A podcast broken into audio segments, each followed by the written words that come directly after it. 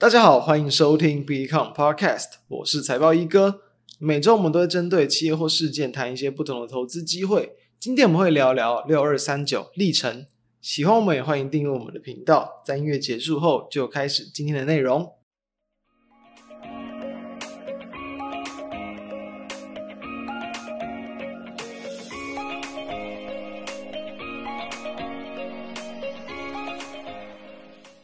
我们录制时间是二月二号，就是美国联准会 FOMC 会议结束之后，那如期升息一码嘛。同时，这个主席也是提到这一次通膨降温有感，所以说激励了一个这个市场的一个这个情绪。所以可以看到台股也是顺利的去突破了，在今年农历兔年第一天直接跳空大涨，开红盘当天的一个高点，等于就是说从当天很明显看到直接往上去突破前高之后，目前一个金金涨的一个行情其实还没有改变。同时，在这其中，中小型个股又是特别的强势。我们可以看到嘛，在贵买指数是连续四天的往上，呃，就是收涨，比起家人来的还要强。所以说，从这样的现象很明显可以看到，除了市场的情绪带动以外，那当然台股在就是农历年前，就是部分结账的资金啊，然后还有可能减码的一些这个部位啊。都在年后有比较积极的一个回补潮，还有短期的一个嘎空潮，这都还是在持续进行中，所以就可以看到很多类股几乎都是百花齐放，那甚至就是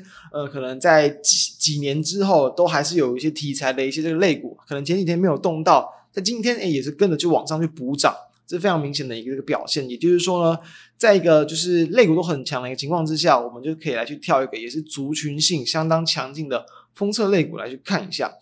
因为在十二月二十几号的时候，当时我记得一篇文章就是有写，我记得就是叫“大难不死，必有后福”嘛。那时候台股还是在进行一个短期的一个修正，所以说在修正之后，我们就提到说，诶，在台股修正的时间点。有没有比较相对抗跌的？然后同时，因为那时候我们就比较集中去抓一些，不管是短期的题材或短期的这个筹码，其实哦都还是有一定的一个算不错的一个效果。所以从这两个方向搭配去寻找，我们有去提到日月光嘛，点出就是说封测股，它当时有暗示就是说，哎，其实历程在那个时候，其实在投信筹码的一个集中度也跟日月光很像，都是这个有比较连续去买超，然后。股价表现也都不算是特别弱的这个个股，所以都是有比较明显的一个连续买潮。那在搭配到近期嘛，或是在前一段时间，国际股市的一个情绪慢慢转为一个乐观的气氛之下，诶，几乎在那个时间点都是股价相对的一个低点。所以我们就可以继续来去看一下，诶，除了近期是说，比如说情绪跟筹码以外，诶，什么东西啊，让最近很多电子股这么的强劲？因为大家都知道嘛，空头年就是杀高估值，尤其是当公债殖利率一直往上维持在高档的时候，你本益比过高的一个电子股就容易去受到这个修正。所以说呢，最近就是因为通膨趋缓啊，然后升息放缓这样的一个情况，当然市场。对于一些传统高本益比的这个股，当然本益比就会有所回升。所以就是说啊，在环境的转变，诶，又让他们的本益比有可能变得比较高。所以这对于他们是普遍的一个利多。那当然，在今年其实很多的一些次产业都有机会在可能第三季之后，景气开始去复苏。那这也是一个主要的一个原因。所以从产业的角度来看，其实在今年一月啊，那个时候就是台积电的法说会，其实就已经算是。算是吹响了这一波的号角，因为他在台法说会那个时间点嘛，我就直接隔天就是就是直接往上去大涨，所以在包含到就是在这个农历年第一天哦，也是台积电直接往上，就是带动整个台股的一个上攻，所以即便是台积电哦，它都对于说今年的上半年是比较相对保守的，也是对于下半年才比较乐观。那这样的一个前提之下，就已经让台积电的一个股价。就走了一波，就是连续在五日均线之上强势多方垫高的一个行情，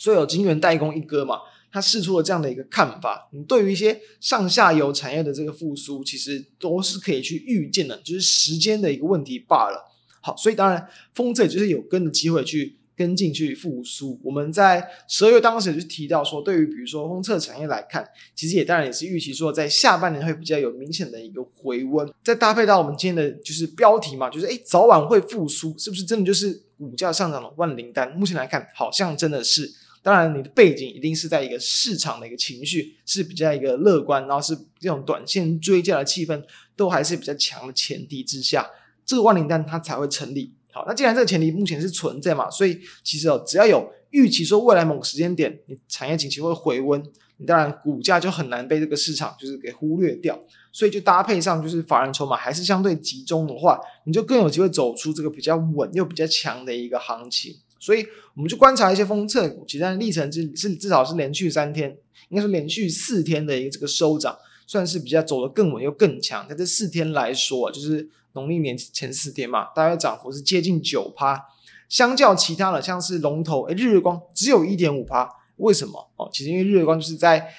一月份啊，那个台积电的法说的时候，其实就已经有先去动过一波，然后同时也是跟比如说其他的一些这个晶圆代工股，那时候都是他们这些比较大型电子股，它有比较多的一些这个轮动的这个机会，所以诶，你先动了，那你农历年后动的少一点，其实也是很正常的。再加上就是说，现在会比较偏向投机的一个行情，应该说不能很投机，但至少就是短线，我们刚刚前面谈到嘛，OTC 更强，所以至少。相对股本小一点了，或者是相对是比不是那么最主要、最大间的公司，它可能在股价活泼度上都会变得比较高。所以像超风哦，是涨了接近九点五趴，金源电也是涨六点六趴，南茂也是涨六点四趴。很明显可以看到，就是说除了台积电呢这个以外啦，就是呢很多资金都还是先以就是比较股本小的个股，然后先去拉抬，至少比较好容易拉高嘛，股价比较好去这个拉高。所以这看起来就是在一波比较不错的资金行情，还有情绪的行情的一个带动之下，那当然法人的筹码依旧还是很重要。所以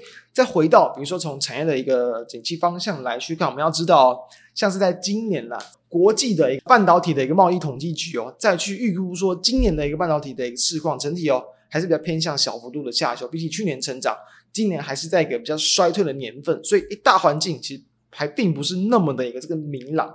但是就就刚刚谈到，至少它会迎来一就是可以预见的一个这个多空循环，就是说封测产业虽然说从比如说半导体上下游嘛，会比较偏向在下游，所以说在多空循环的这个时间点可能会比较慢一点，甚至可能再比晶圆代工再慢一些啊。不过慢其实真的没有关系，现在行情就是说你只要能够提前去预期到这样的一个情况，就有资金去愿意去进场。所以呃，即便你的回稳的时间可能在下半年甚至第四季。啊，只要在这个就是股价啊，去能够去先行反映这个景气回温，普遍可能落在比如说一到三季这时间点以内，都还算是合理。所以当然以历程最近为什么表现怎么比较又稳，然后又是连续的红 K 棒往上攻几次，这这就说得通。好，那我们要去了解一下，就是历程它目前在。营运的一个业务上，就只我们就比较传统，就知道它是封装嘛，就是这个呃封测啊，啊，但是封装大概是六到七成，测试大概是一到两成。在产业的应用类别上，则大多数都是以记忆体为主，就是它在逻辑 IC 啊，还有跟这个 NAND Flash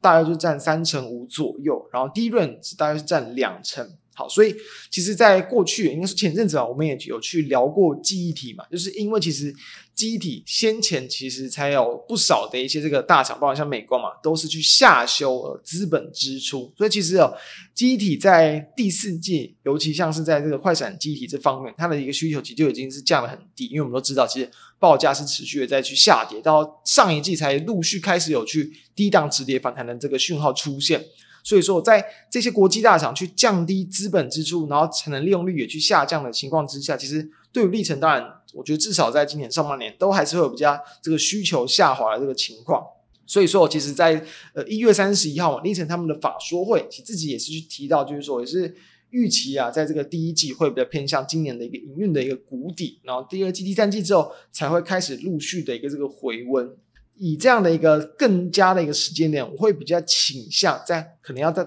要等到明年哦，就是二零二四年呐，这就是这种呃可能通膨，然后慢慢降温，然后呢，在这个疫情之后的这个经济啊陆续去恢复重启之后，很可能在这种就是库存一个持续的一个调整，然后还有在这种调降的一个这个资本支出之后，市场经过一段时间的一定的一个反应，供需慢慢的平衡。其实它不是那么快去出现，可能就要落到到二零二四年才会比较有机会去出现一个这个是更明显的营运成长。所以其实目前像市场 consensus 在去抓历程，在二零二三年的一个这个获利量基本上是会这个小幅的衰退，然后二零二四年再去成长。所以大家知道它的一个循环就是转折点，有可能就落在今年年中或是下半年左右。但是你要看到它的营运出现这种转折要，再等到明年才会比较有机会。其实目前对于它的一个看法，除了这些东西之外，我们也要知道，就是既然它在封测的一个这个应用领域嘛，就是以这个记忆体为主，所以就是说它当然就会与消费性的一个市场联动性是比较高的。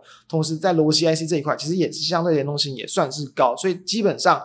像是前一阵子嘛，就是 Intel 的一个法说会啊，其实也是提到，对于第一季其实会在持续的一个衰退，相当的一个应该说可以算是比较悲观了。你当然，比如说对于历程而言，那当然一定也还是会就受到整体市况还没有那么好的状况之下，表现的一个相对疲弱。所以我们就要去思考，所以未来关注的重点当然在于营运转折的时间点以外，你同样也要去注意到，就是说，就是。包含像是在呃，可能因为刚好也是刚好就是很多事情最近就陆续发生了，就是说在这个农历兔年嘛，然后呢就有这个中美贸易战是否又要去重新去加温呐？然后甚至美国就是要去打压可能中国在一些 AI 的一些应用，然后所以贸易战可能就越演越烈这样的一个状况。那当然对于记忆体厂当然会是台厂比较有机会啊，就是说会不会有这种就是中美贸易战之下的转单效应，这可以去关注。另外就是说，就是记忆体产业的复苏力道，我觉得也还是一个很重要的这个观察点，因为毕竟啊，这还是去影响到它实际上，比如说营收跟获利结构的一个这个表现。所以再搭配到，比如说我们也要知道说，我们刚前面谈到，现在就是一个情绪，然后再搭配到说可能跟筹码的关系，因为其实在在我们谈到十二月下旬那段时间点，诶确实。内资反而的筹码会比较集中，目前都还没有去转卖，但是连续买超的幅度会比较减少，蛮多的。所以，我们同时短线上在思考说，投信筹码能不能再重新去这个回补？我觉得它就会是更重要的一个短线的一个推力。那波段上就是要思考，就是说在营运啊，就等于说波段上嘛，因为营运股以期已经开始让股价去发动，等于说股价就是领先你的营运嘛，对不对？那当然，在你的这个营运开始出现这个由空转多的时间点，有没有可能就会是股价相对的高点？只以一般的逻辑上来说，这点也是要去留意的。所以最后再去搭配到它目前其实可能在这里再去抓它的一个今年的一个 EPS，可能就是八点多块，所以。对照现阶段的本益比，其实大概是落在这个十倍左右。那当然，要再往上去调到，比如说可能十二到十四倍，我认为都还算是相对的一个合理。所以等于说啊，短线上不管就你就评价的方面，或者是从它近期价量结构的表现，我会认为都还有在往上的一个这个空间存在。那因此说，在近期这种族群性相对强势，同时台股的一个这样的一个乐观情绪还没有改变的情况之下。我会比较倾向，其实都还是适合，不一定要挑这一档，但是就是这对于整体的操作方向，都会建议就是说，还是适合，就是比较偏向再积极一点，然后这样短线价差操作都还是可以持续进行。然后呢，是否真的会再去反映到说，可能消费性市场基本面比较疲弱，后续再进行修正，那我们就是这个要有这样的一个警惕。然后呢，当技术面出现转折的时候，行情出现转折，那要去留意这样的一个风险，我觉得就可以了。所以。至少我觉得现阶段大家在听到这一段这个录音的时候，我觉得其实对于不管像是在可能比如说记忆体厂或者是封测厂，或者就是对行情，我觉得都还是可以比较偏向乐观的情绪来去做看待。那当然在下周哦，就是也也会继续去跟各位去更新，就是。盘市的一个状况，然后还有跟一些新的一些标的的一些看法，那相关的资料都会放在我们的 FB 还有我们的别看的网站上，大家都欢迎可以去浏览。所以以上就是我们今天跟各位分享的内容，希望对于各位有帮助。我们就下周再见，大家拜拜。